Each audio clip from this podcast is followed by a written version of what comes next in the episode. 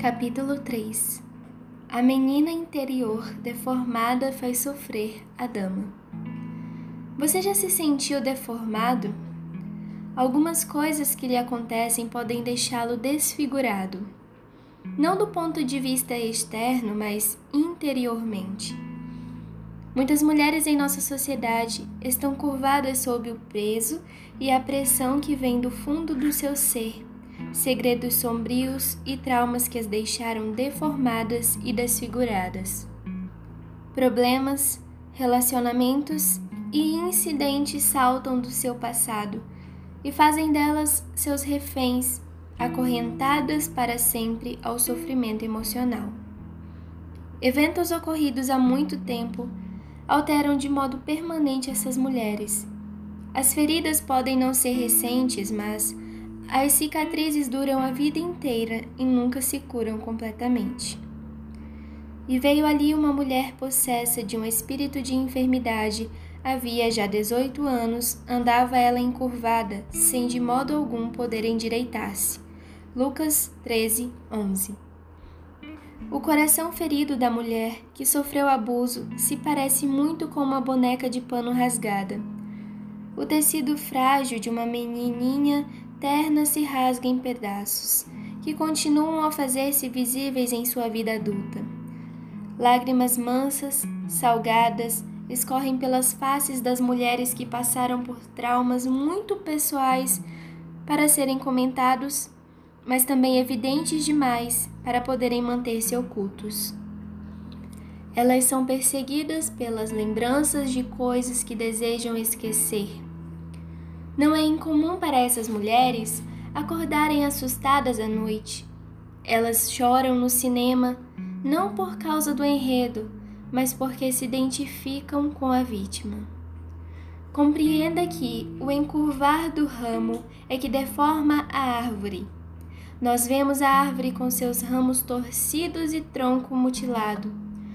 Mas Deus vê o rebento novo que deveria ter permanecido intocado. É bom saber que Deus não é como os homens.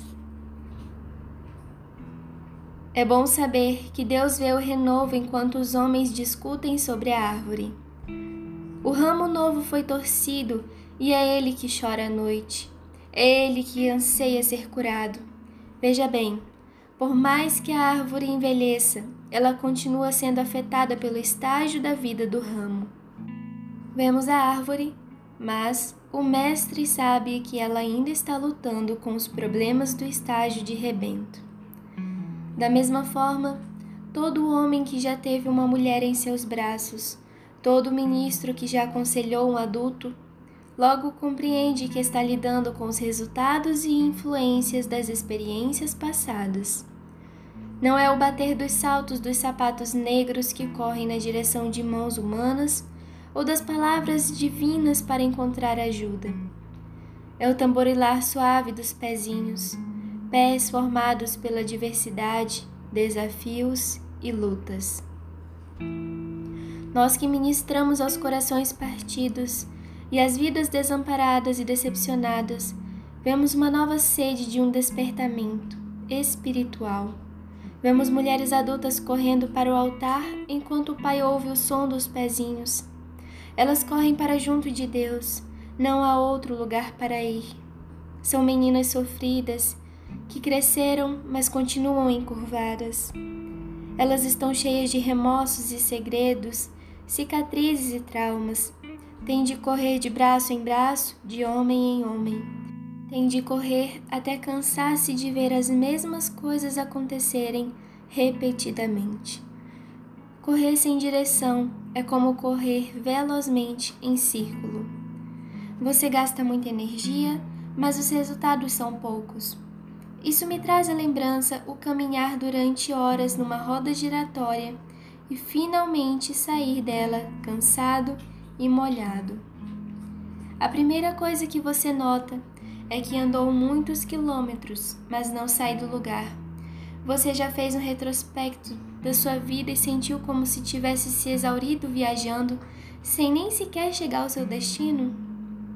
Olhe para os seus pés e imagine o que eles diriam se pudessem falar.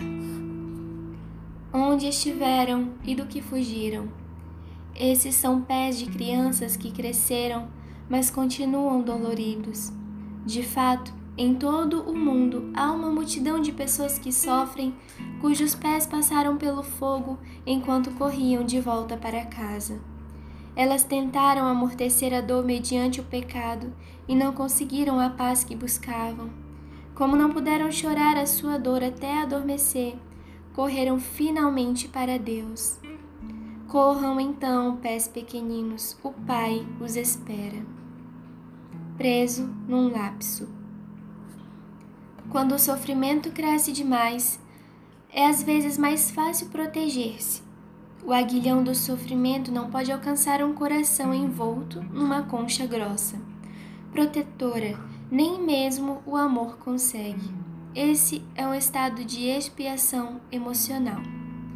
Quando você bloqueia a dor, impede igualmente todos os outros sentimentos e nada nem ninguém pode tocá-la. Os sermões não a tocam, o sexo não a toca, as carícias apaixonadas do amante deixam de tocar o ponto em que a dor é maior. Noites de ansiedade a deixam vazia. Há algo errado? perguntam eles. Não, está tudo bem, você responde, mas suspira por dentro. Vira-se no travesseiro e finge dormir. Eles não sabem que enquanto a envolvem nos braços, na verdade não a estão segurando.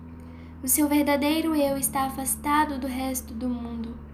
É quase como se seu coração estivesse dentro de uma armadura. Você está a salvo do sofrimento. Ninguém pode feri-la, mas está sozinha vazia e intocada. Você está fazendo amor, fazendo vida, fazendo café, isolada. Está em quarentena por causa da dor e afastada por causa dos conflitos secretos. Tão perto, mas ao mesmo tempo tão longe, permanece inatingível. Isso é solidão em seu nível mais extremo. A verdadeira solidão tem pouco que ver com compartilhar ou não uma casa ou uma cama com alguém. Você pode morar com 10 pessoas e mesmo assim sentir-se solitária. A solidão é intensificada quando você tem todo motivo para não estar só, mas está.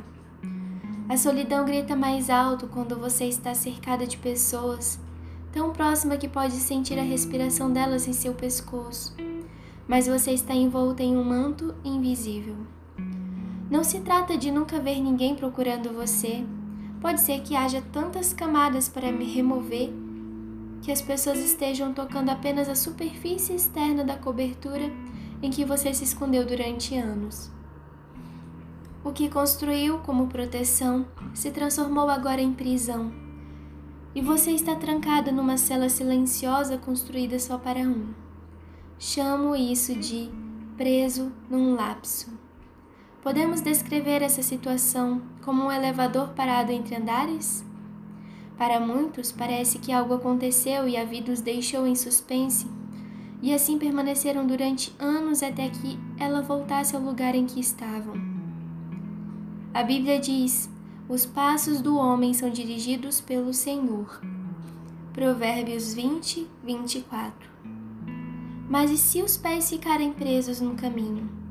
Você já se sentiu presa entre idades e estágios, fases e lugares? Está sofrendo agora pelo que aconteceu em outra época? Imagens flutuam em sua mente, vozes de conversas passadas a perseguem no meio da noite? Você não está paranoica nem nervosa demais. Está apenas vendo seus fantasmas comuns, nada especiais, questões não resolvidas.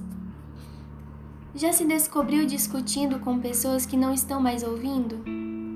Muitas pessoas que procuram o sucesso fazem isso para provar algo a alguém que nem sequer está mais presente. Continuam envolvidas com um fantasma. A mulher ferida tem a especial capacidade de abrigar essas invencionices mentais.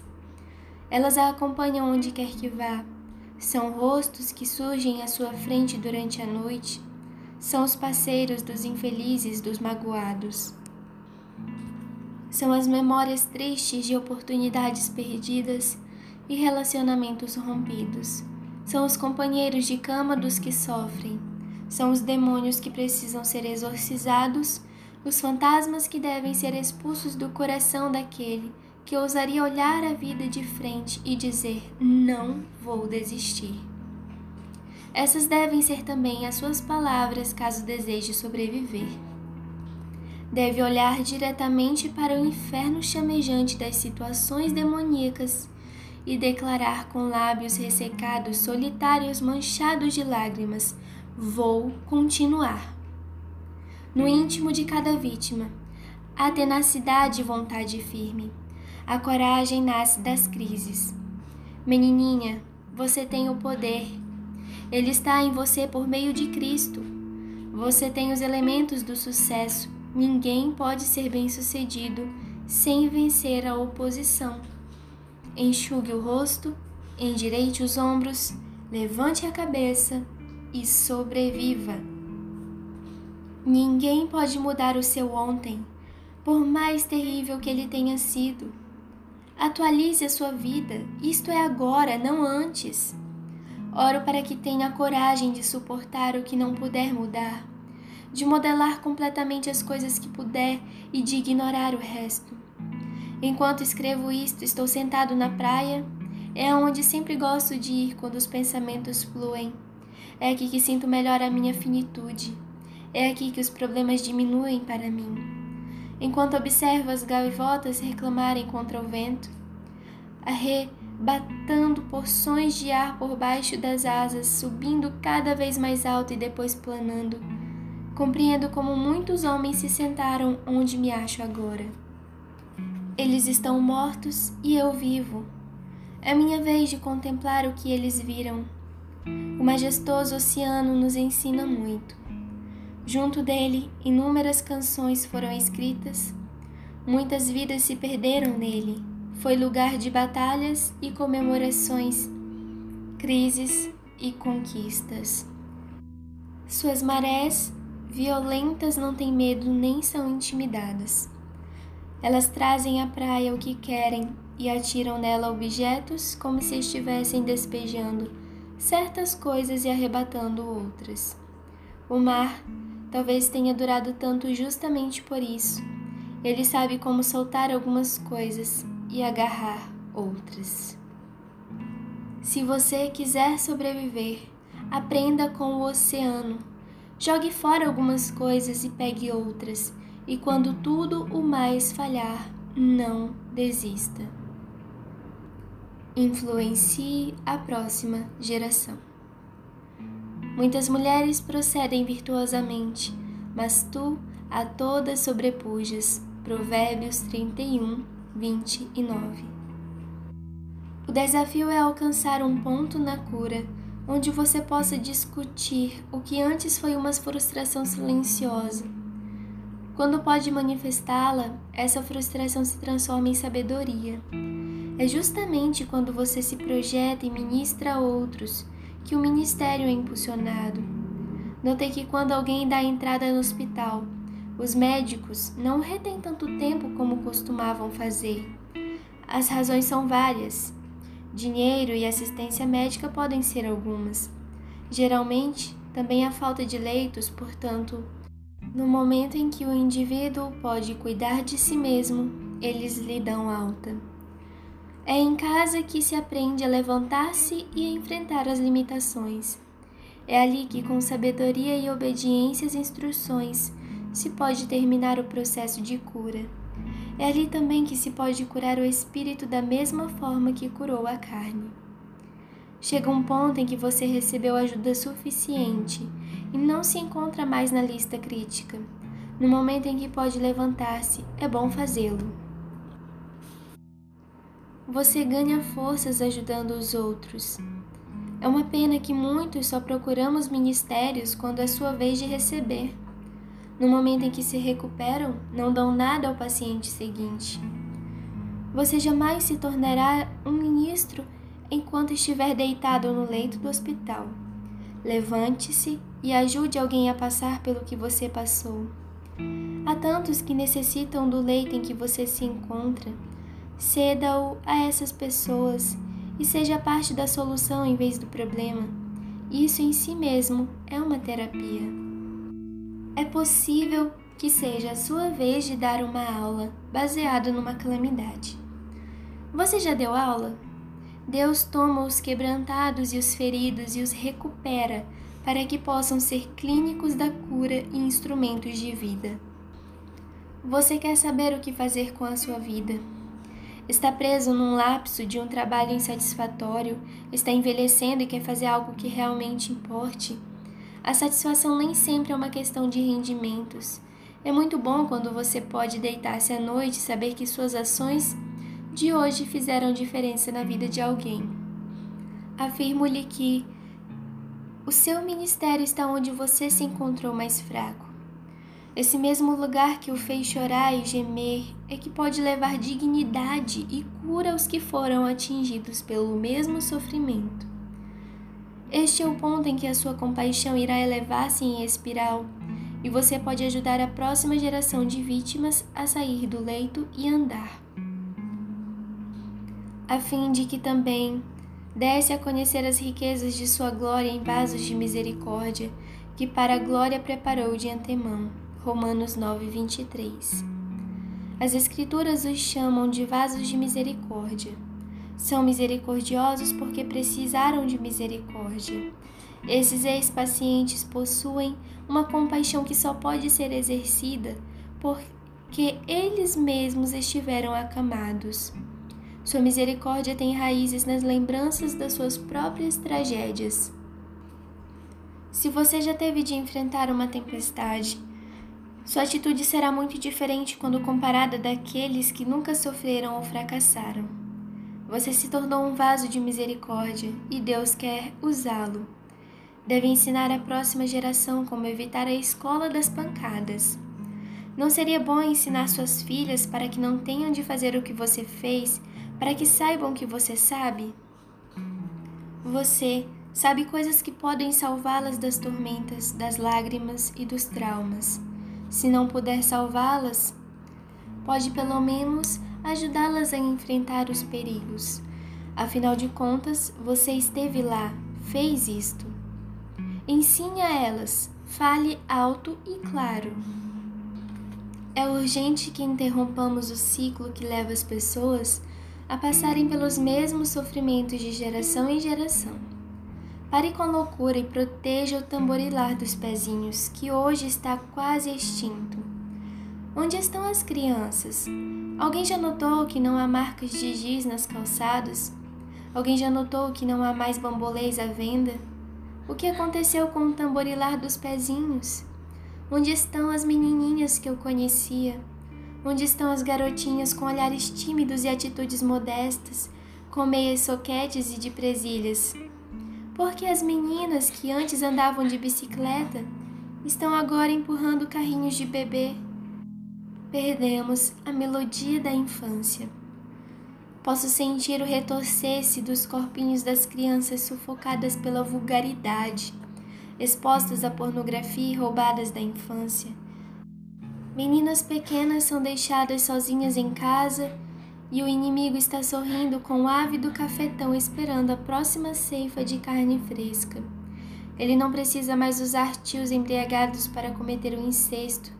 Está usando domésticas, babás, sacerdotes pedófilos e bate-papos de computador. Essas crianças que foram atacadas e molestadas aos 10 ou 12 anos não têm sequer permissão para discutir o seu sofrimento Algumas não foram molestadas, foram espectadoras, mas vítimas do mesmo jeito. Testemunharam os mais hediondos atos de crueldade a que o mundo já assistiu. São crianças que viram crimes executados em suas próprias casas, crimes em que a vítima e o perpetrador eram parentes da pequena testemunha. Seus lares estão tão depravados quanto qualquer campo de batalha do mundo cresceram ocultas nos armários das casas onde a violência doméstica era praxe. Acordaram ao som de vidro quebrado, insultos e imprecações. Seus ouvidos ficaram cheios com cenas de estupro e de agressões contra suas mães. Ouviram os sons abafados dos espancamentos, o estalar de cintas, o ranger de molas da cama e os gritos sufocados de socorro. Não foram vítimas diretas, apenas testemunhas de um pesadelo do qual não conseguem acordar. São as tristes baixas de uma guerra fria, uma guerra que estamos perdendo. Trata-se da mutilação depravada de mentes jovens, do terror e do sofrimento de inocentes, cujas lembranças deveriam evocar o cheiro do bolo assando no forno. Em vez disso, tem de suportar a náusea mental de eventos mal digeridos que mantém a mente regurgitando e o coração doente com pensamentos que se negam a ir embora. É a zona escura do coração adolescente. Sua puberdade fica prejudicada na confusão entre questões adultas e pensamentos infantis. O resultado é um coquetel de sofrimento e uma vida de devassidão. Algumas de vocês sabem que estou dizendo a verdade pois só os seus olhos escondem os segredos do seu sofrimento. Vocês que foram expostas a coisas demais e rápido demais, são testemunhas vivas de que não precisam morrer para ir para o inferno.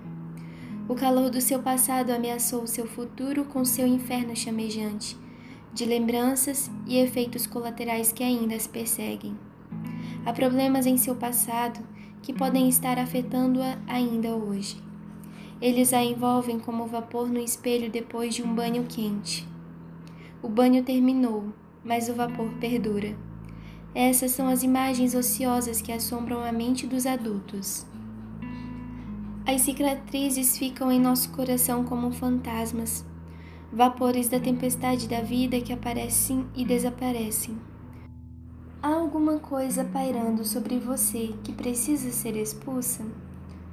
Quero dizer-lhe que Deus tem poder para apagar o que nem o sexo, nem as drogas, a bebida ou o dinheiro podem apagar. Nenhuma dessas soluções repugnantes pode curar o trauma. Elas só nos anestesiam durante algum tempo, mas depois nos deixam amargos, zangados ou deprimidos. Subprodutos de nossa agonia íntima. O meu Deus, porém, conserta bonecas quebradas. Ele costura com mãos hábeis os sonhos rasgados e as esperanças destruídas. Se a sua vida estiver estraçalhada como a de uma boneca velha jogada no canto de um sótão empoeirado, recomendo que recorra a Ele. Corra para Ele e permita que conserte sua alma ser viciada que a deixou largada no chão. Você já viu uma mulher com o coração partido? Não pode saber pelas suas roupas ou pelo cabelo, nem pode descrevê-la pela sua raça ou pelo número de diplomas recebidos na universidade. Observe os pequenos traços de cicatrizes por trás da maquiagem. Um olhar vago, mortiço, que nem o delineador nem a sombra podem avivar. Procure um sorriso que desapareça rápido demais ou um olhar sofrido que contempla um passado tão hediondo que não pode ser descrito e tão terrível que não pode ser esquecido. Você já observou o olhar vazio de uma pessoa que viu o fogo do inferno e foi queimada por uma história que não tem coragem de contar? Essa mulher, no geral, esconde na ira a sua desesperança. Veste-se de amargura, que aparentemente é a única proteção que pode conseguir sozinha assemelha-se a um animal domesticado brincando de selvagem, esperando que ninguém saiba que atrás do seu rosnar não há dentes, apenas lágrimas. São lágrimas quentes, amargas, que surgem à noite como corujas e ficam penduradas nos cílios, vitrificando silenciosamente seu rosto até de manhã, quando tem de colocar novamente a máscara e sair para o trabalho. Essa mulher é um vaso quebrado, que deixa ecoar a vida e perde o amor. Seus relacionamentos são problemáticos, parece que escorregam entre seus dedos como areia apertada com força. Afirmou-lhe Jesus: Quem beber desta água tornará a ter sede. Aquele, porém, que beber da água que eu lhe der nunca mais terá sede para sempre. Pelo contrário, a água que eu lhe der será nele uma fonte a jorrar para a vida eterna. Disse-lhe a mulher: Senhor, Dá-me dessa água para que eu não mais tenha sede, nem precise vir aqui buscá-la. Acudiu-lhe Jesus: Vai, chama teu marido e vem cá. Ao que lhe respondeu a mulher: Não tenho marido. Replicou-lhe Jesus: Bem disseste, não tenho marido, porque cinco maridos já tiveste, e esse que agora tens não é teu marido. Isto disseste com verdade. Senhor, disse-lhe a mulher, vejo que tu és profeta. Nossos pais adoravam neste monte, vós, entretanto, dizeis que em Jerusalém é o lugar onde se deve adorar. Disse-lhe Jesus: Mulher, podes crer-me, que a hora vem quando nem deste monte nem em Jerusalém adorareis o Pai. Vós adorareis o que não conheceis, nós adoramos o que conhecemos, porque a salvação vem dos judeus. Mas vem a hora e já chegou quando os verdadeiros adoradores adorarão o Pai em espírito e em verdade, porque são estes que o Pai procura para seus adoradores. Deus é espírito e importa que os seus adoradores o adorem em espírito e em verdade. Eu sei, respondeu a mulher, que há de vir o Messias chamado Cristo. Quando ele vier, nos anunciará todas as coisas. Disse-lhe Jesus: Eu o sou, eu que falo contigo. João 4, 13 ao 26. As mulheres de coração partido acham difícil manter relacionamentos. Estão sempre procurando alguém que possa carregar o peso da sua dor. O único homem que conheço que se dispõe a levar o sofrimento de outros é Jesus. Os demais desistem, ficam cansados e fogem se você colocar peso demais sobre seres humanos, eles irão desapontá-la. Ninguém é atraído para um problema exceto um solucionador de problemas. O seu nome é Jesus e ele sabe quem você é. Qualquer outro homem estará procurando uma mulher inteira. Sei que é irônico, mas até o homem de coração partido quer uma mulher inteira. Quer dela algo que ela não possui os padrões duplos do amor são muito injustos, mas são reais.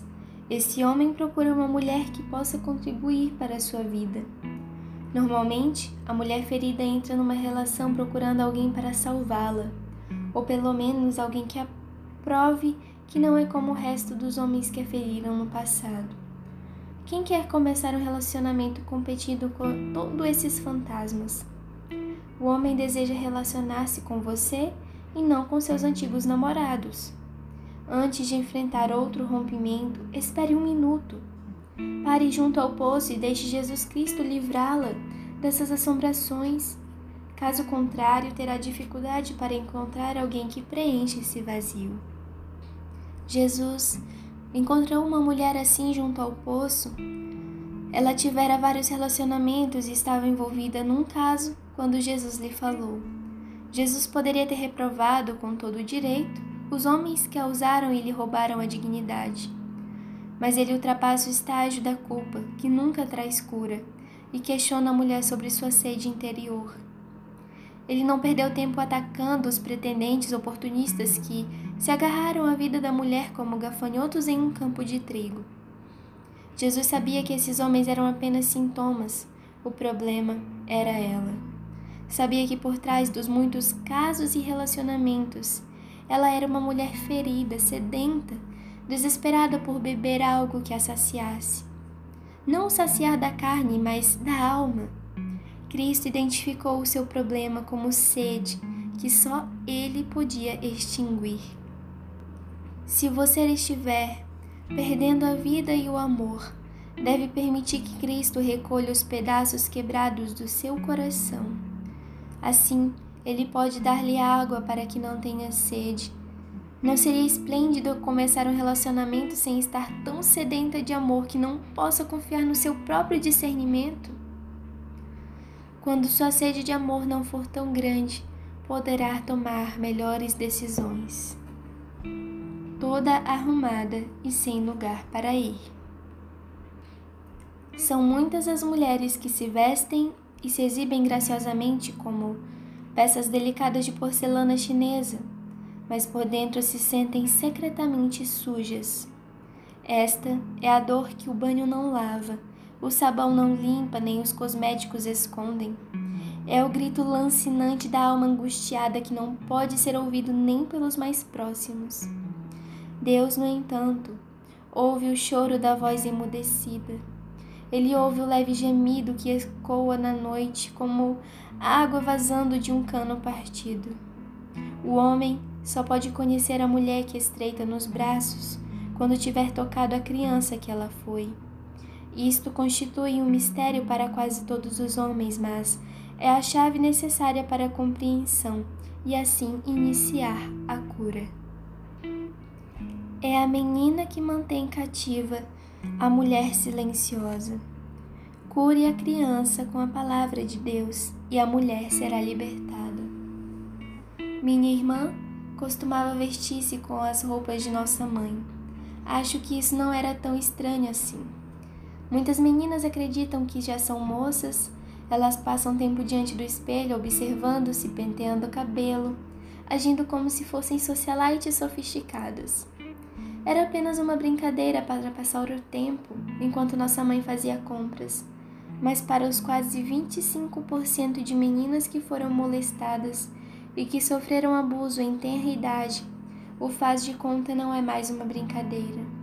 Alguém entra e transforma a ilusão em realidade. Um adulto pode tocar a menina como se ela fosse mulher, deixando para trás um ramo encurvado que crescerá e será uma árvore deformada. Num estalar de dedos, um estupro brutal, um marido bêbado que abusa da mulher ou um toque proibido por um tio respeitado pode alterar permanentemente uma garota. Todos aqueles dias de brincadeira e ingenuidade, e um ato bestial de abuso rouba para sempre a sua juventude. Não é de surpreender que a única coisa que separa a moça bem ajustada e empreendedora da garota promíscua viciada em drogas, sem caráter, seja um incidente que pode ocorrer em poucos minutos? Sei que há exceções, mas descobri que muitas das pessoas assim em nossa sociedade resultam de segredos trágicos. Essa triste verdade pode nos perturbar. Ela torna difícil admitir que, se não fosse pela graça de Deus, poderia ser eu. Alguns minutos a sós e você não seria quem é, e o que é da maneira como é. Assim nasce a nossa proximidade deste planeta. Somos separados apenas por incidentes e acidentes que encontramos no caminho. Alguns minutos bastariam para que você não fosse definida como é agora. Alguns minutos e pronto. Seus sonhos se transformaram em cinzas e sua cabeça foi torcida. Sua boneca quebrou-se, seu ímã rompeu-se e você é agora um dado estatístico. Não, não um dado estatístico, porque para ser um dado estatístico teria de declarar algo. Cuidado, este é um grupo que nunca fala ou confessa. Para essas pequenas damas, o faz de conta não é mais divertido. Elas são forçadas a entrar em jogos de adultos da mais horrenda espécie. São velhas demais para voltar às amiguinhas e sentir-se como crianças mas jovem demais para ser mulheres. Ficam presas num lapso. São a geração esquecida, são executivas e domésticas, negras e brancas, atraentes e simples, obesas e anorexas, promíscuas e frígidas. Os sintomas são diferentes, mas o sofrimento é o mesmo. Podem vir de todos os povos e classes. Observe, elas estão todas à nossa volta. O sofrimento dirige um carro de luxo. Mas o que para mim era lucro, isto considerei perda por causa de Cristo. Sim, deveras considero tudo como perda por causa da sublimidade do conhecimento de Cristo Jesus, meu Senhor, por amor do qual perdi todas as coisas e as considero como refúgio para ganhar a Cristo. Filipenses 3, 7 e 8. Permitimos que o sofrimento se esconda por trás do dinheiro. Deixamos que faça isso porque, em nossa cultura, acreditamos que o sucesso cura dor. Não ministramos aos ricos, só aos sem teto. Devemos ajudar os pobres, mas não parar aí. Não é preciso ser pobre para sofrer. Há muitas pessoas sentadas numa banheira de água quente e contemplando o suicídio. Há muitos indivíduos famosos, ricos, que nunca ouviram falar de Cristo. Cristo não é apenas o Deus da mãe que faz parte do programa de assistência social. Ele é o Deus de todos, tanto ricos quanto pobres. O sofrimento atinge todas as classes sociais. Jogadores de futebol, modelos, atores e executivos estão no limite, estressados e vazios, feridos e vulneráveis. Custou tanto para alcançar o que possuem que não restou nada para mantê-los onde estão. É verdade.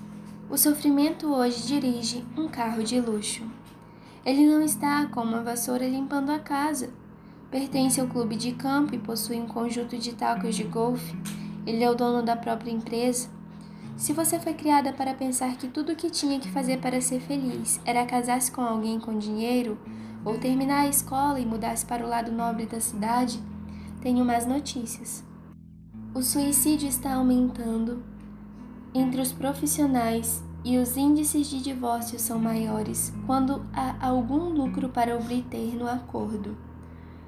O sofrimento não se confina nas favelas, ele está vivo e ativo nos melhores bairros. Porque precisamos saber que a única coisa completamente sem preconceitos que resta em nossa cultura é a dor. Precisamos saber para que não haja necessidade de adorar o sucesso, os empreendimentos, a riqueza ou a influência.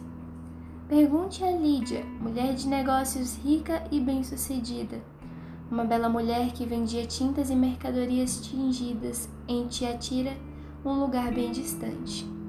Era rica, mas não se sentia feliz. Em Atos 16, do 12 ao 15 e 40, Lídia ouviu Paulo pregar e foi convertida. Ao ouvir a pregação do apóstolo, compreendeu repentinamente que precisava de Cristo para completar a sua fé. Compreendeu que Deus a abençoara para ser uma bênção na vida de outros. Seus recursos e contatos foram colocados à disposição do ministério. Lídia tornou-se uma mulher completa e foi usada poderosamente por Deus. Você acabará tendo necessidade de fazer algo com o que adquiriu, ou a sua busca terá sido inútil. O poder financeiro sem um objetivo não resulta em realização. Se alguém tivesse observado a riqueza exterior de Lídia e deixado de reconhecer sua pobreza interior, teria roubado dela a oportunidade de ser uma mulher completa. Há milhares de Lídia neste mundo. Elas galgaram a escada do sucesso e encontraram pouca satisfação no último degrau. Precisam conhecer Jesus e o seu amor. Você entende que essa mensagem é para os que têm bens assim como para os que não têm? Há muitos tipos de sofrimento. Eles nem sempre se concentram na falta de recursos. São muitos os que não foram ajudados espiritualmente, porque a nossa sociedade propõe que quando alguém é famoso ou rico, deve sentir-se realizado. Mas pergunte a Lídia, cuja vida mudou tanto que ela veio a transformar-se numa importante patrocinadora do ministério. Lídia representa não só a capacidade de Deus para curar os ricos, mas também dissipa o estereótipo de que o cristianismo oprime as mulheres. Pelo contrário, ele é o emancipador da inteligência e o libertador da excelência. Lídia é um modelo para mulheres que aspiram à excelência. Quando foi sábado, saímos da cidade para junto do rio, onde nos pareceu haver um lugar de oração, e assentando-nos falamos às mulheres que para ali tinham concorrido. Certa mulher chamada Lídia, da cidade de Tiatira, vendedora de púrpura, temente a Deus, nos escutava. O Senhor lhe abriu o coração para atender às coisas que Paulo dizia. Depois de ser batizada, ela e toda a sua casa nos rogou, dizendo: Se julgais que eu sou fiel ao Senhor, entrai em minha casa e aí ficai. E nos constrangeu a isso. Atos 16, do 13 ao 15. Deus entrou na casa de Lídia naquele dia e curou tudo na casa. Ele fez o que as riquezas dela não podiam fazer. Trouxe paz ao seu lar e livramento à sua família. Peço-lhe que ouça esta palavra e compreenda que há uma razão para Deus ter lhe confiado esse ministério. Está na hora de abrir sua casa ao Espírito Santo e permitir que ele trabalhe em sua vida. O Espírito está guardando uma oportunidade para proferir palavras de cura sobre as feridas que infectaram cada área da sua existência. Se você tiver tudo, exceto Jesus, então não terá nada. O sofrimento é um problema de oportunidades iguais. Ele ataca os ricos e os pobres. Imediatamente depois de deixar a casa de Lídia, Paulo encontrou uma moça escrava, adivinhadora, e pregou a ela. Aconteceu que, indo nós para o lugar de oração, nos saiu ao encontro uma jovem possessa de espírito adivinhador, a qual, adivinhando, dava grande lucro aos seus senhores, seguindo a Paulo e a nós, clamava, dizendo: Estes homens são servos do Deus Altíssimo e vos anunciam o caminho da salvação. Isto se repetia por muitos dias. Então Paulo, já indignado, voltando-se, disse ao Espírito: Em nome de Jesus Cristo eu te mando, retira-te dela. E ele, na mesma hora, saiu. Atos 16, 16 ao 18. Em curto intervalo, o Evangelho foi pregado a mulher de negócios, transcendeu a cultura e a riqueza e tocou uma escrava. Este velho hino da igreja talvez explique melhor isso. O sangue que Jesus derramou por mim no Calvário. O sangue que me dá forças dia a dia jamais perderá o seu poder. Diz a canção, ele chega ao monte mais alto e corre para o vale mais baixo. Tradução livre da canção The Blood Will Never Lose Its Power. Se Lídia é a mais alta montanha entre as mulheres, a moça escrava é o vale mais baixo. Era pobre e escrava. Estava envolvida no ocultismo e sob o controle de influências malignas. Mas quando ouviu falar de Jesus, ele a livrou completamente. Não posso pensar em outra circunstância que descreva melhor a altura, a profundidade e a largura do amor de Deus. Ele abrange de um extremo a outro. Não há diferença no preço da redenção exigido dos ricos e dos pobres. O mesmo sangue que lava a feiticeira limpa, a mulher de negócios. Você já permitiu que esse sangue eficaz que limpa a alma e renova a mente a purifique? Não importa se a sua origem é semelhante à de Lídia ou se esteve interessada no ocultismo. Ele tem o poder de penetrar nas trevas com a sua preciosa luz. Embora o seu passado possa estar mesclado à tragédia e cheio de sofrimento, Deus ainda assim oferece o bálsamo que cura. Ele apaga o resíduo marcado e sangrento que confirma os horrores pelos quais você passou. Está aí para mostrar-lhe como tirar o máximo proveito das enfermidades de ontem. Pegue esses traumas e tragédias e mude de direção. Não importa aquilo que teve de enfrentar, lembre-se de que você continua aqui. É uma sobrevivente e é uma menininha que precisa aprender a sua receita de sobrevivência. Ela não precisa saber de seus sucessos, mas de seus fracassos. Nas ruas, em algum lugar, há alguém morrendo por não saber que é possível viver apesar do que já suportou. Você é um bem precioso, é a cura para as crises. Sei que vai dizer: Como posso ser a cura quando eu mesmo estou sofrendo? Olhe para Jesus. Ele estava dando vida ao morrer, curou os enfermos pelo seu sofrimento, foi ferido pelas nossas transgressões. Será que você passou por tantas coisas só para poder ajudar outra pessoa? Não é possível alterar o passado mas há um meio de tirar proveito dele. Minha sogra morreu há pouco tempo. Ela era tal fonte de força para mim e minha esposa que ficamos aniquilados com a sua perda. Pela minha experiência, disse a minha mulher que a dor não desapareceria. Poderia diminuir, mas nunca desapareceria totalmente. Disse-lhe que a única maneira de justificar a morte de um pai ou de uma mãe é dar aos filhos o que você mesma não recebeu. Oferecer a outra pessoa aquilo que se deseja é um princípio da Escritura. A coisa de que mais se precisa é aquilo que se deve dar. Ela voltará multiplicada às suas mãos. Dai e dar-se-vos-á, boa medida, recalcada, sacudida, transbordante, generosamente vos darão, porque com a medida com que tiverdes medido, vos medirão também Lucas 6:38. Você pode estar sofrendo nesse momento, mas o melhor remédio é dar o consolo que nunca recebeu. A sabedoria de suas experiências é um dom que pode compartilhar e, ao aliviar a carga alheia, diminuirá a sua. Peça forças ao Senhor para dar a outros a força para sobreviver, e por meio de seu próprio ministério você será curado. Oração para quem precisa dela imediatamente. Ore comigo. Pai, admito que estou sofrendo hoje.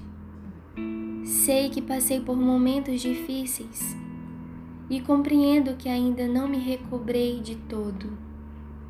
Todavia, sei também que há pessoas que estão em pior situação que a minha.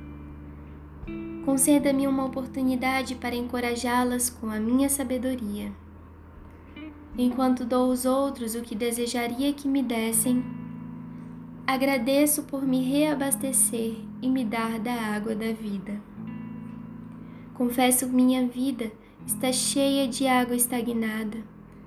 Tudo que não vazou também não está se movimentando. Mas, hoje, ó Deus, agito as minhas águas. Não mais derramarei lágrimas de depressão. Obrigada por me abençoar enquanto dou aos necessitados. Alguém precisa mais desse leito do que eu. Satanás, você me manteve nesta cama o suficiente. Em nome de Jesus, vou levantar e ser curada. Amém. Fale com o médico e ele lhe dirá que a vacina é preparada com elementos da infecção. O antídoto é preparado com o próprio veneno. Esse mesmo princípio se aplica quando ministramos a alguém. As melhores pessoas para ajudar outras não são aquelas que estudaram a vida num livro, são as que viveram. Você jamais será curado se não aplicar o seu sofrimento para curar o seu semelhante. O ministério dá sentido ao sofrimento. Ele aumenta o abismo entre o então e o agora e anuncia a quem causou a dor: Estou curada. Irmãos, quanto a mim, não julgo havê-lo alcançado, mas uma coisa faço, esquecendo-me das coisas que para trás ficam e avançando para as que adiante de mim estão. Prossigo para o alvo, para o prêmio da soberana vocação de Deus em Cristo Jesus. Filipenses 3, 13 ao 14. O passado ficou para trás, portanto, sepute-o. Você tem autoridade para libertar-se do passado em nome do Senhor e agora prosseguir para o que a espera. Saber quando o sofrimento morreu é que nos liberta para ajudar outros com esse testemunho. O testemunho é o que lhe resta quando a prova termina. Enterre o passado, jogue sobre ele a terra da ajuda aos outros e ele morrerá diante dos seus olhos. Alguém precisa de você neste momento. É uma emergência, não fique se lamentando, mas comprometa-se. Do outro lado do seu silêncio há uma fonte que sacia as almas feridas da humanidade, sofredora. Você pode decidir não compartilhar detalhes, o importante é que ajude outros que estão lutando com o que você passou e sobreviveu. Ao aproximar-se das crianças, você talvez possa ouvir novamente o som dos passinhos, seguros e sadios, fortes e calmos. Sinto a falta do som desses passinhos. Crianças saudáveis, lares felizes e passeios em família. E você?